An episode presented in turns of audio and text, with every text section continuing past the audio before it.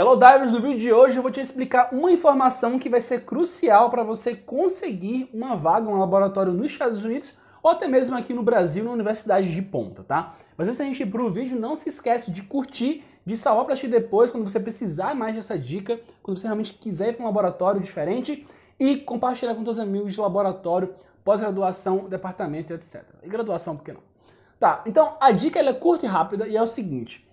Quando eu estava nos Estados Unidos, e eu comecei a aplicar para laboratórios para fazer o que eles chamam de Summer Internship.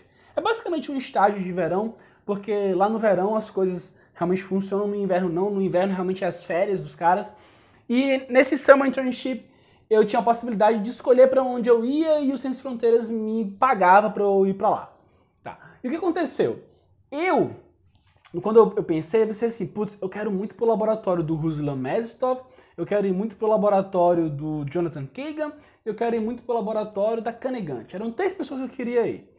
E aí eu fui pro departamento do, da universidade, departamento de aplicação para outras universidades, e eles me deram a seguinte dica, Léo, é o seguinte, eu te recomendo é, mandar e-mail para no mínimo 20 professores, para desses 20, uns 5, 6 te responder, você conseguir entrevistas com os dois, três e realmente escolher um.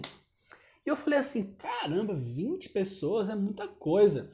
E foi tiro e queda. Foi essa a numérica. Eu mandei para 20 pessoas, das 20, 5 responderam, eu fiz entrevista com 3, dos 3, um não pôde, dois me aceitaram, um eu escolhi.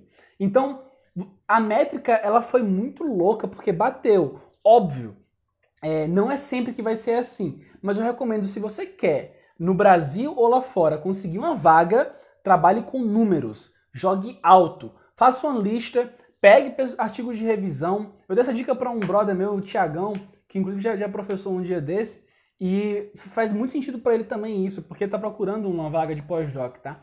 E, e o que eu digo para vocês é exatamente isso. Não fique frustrado se você mandar para dois e eles negarem e você, tipo, não conseguir. Mande para 20.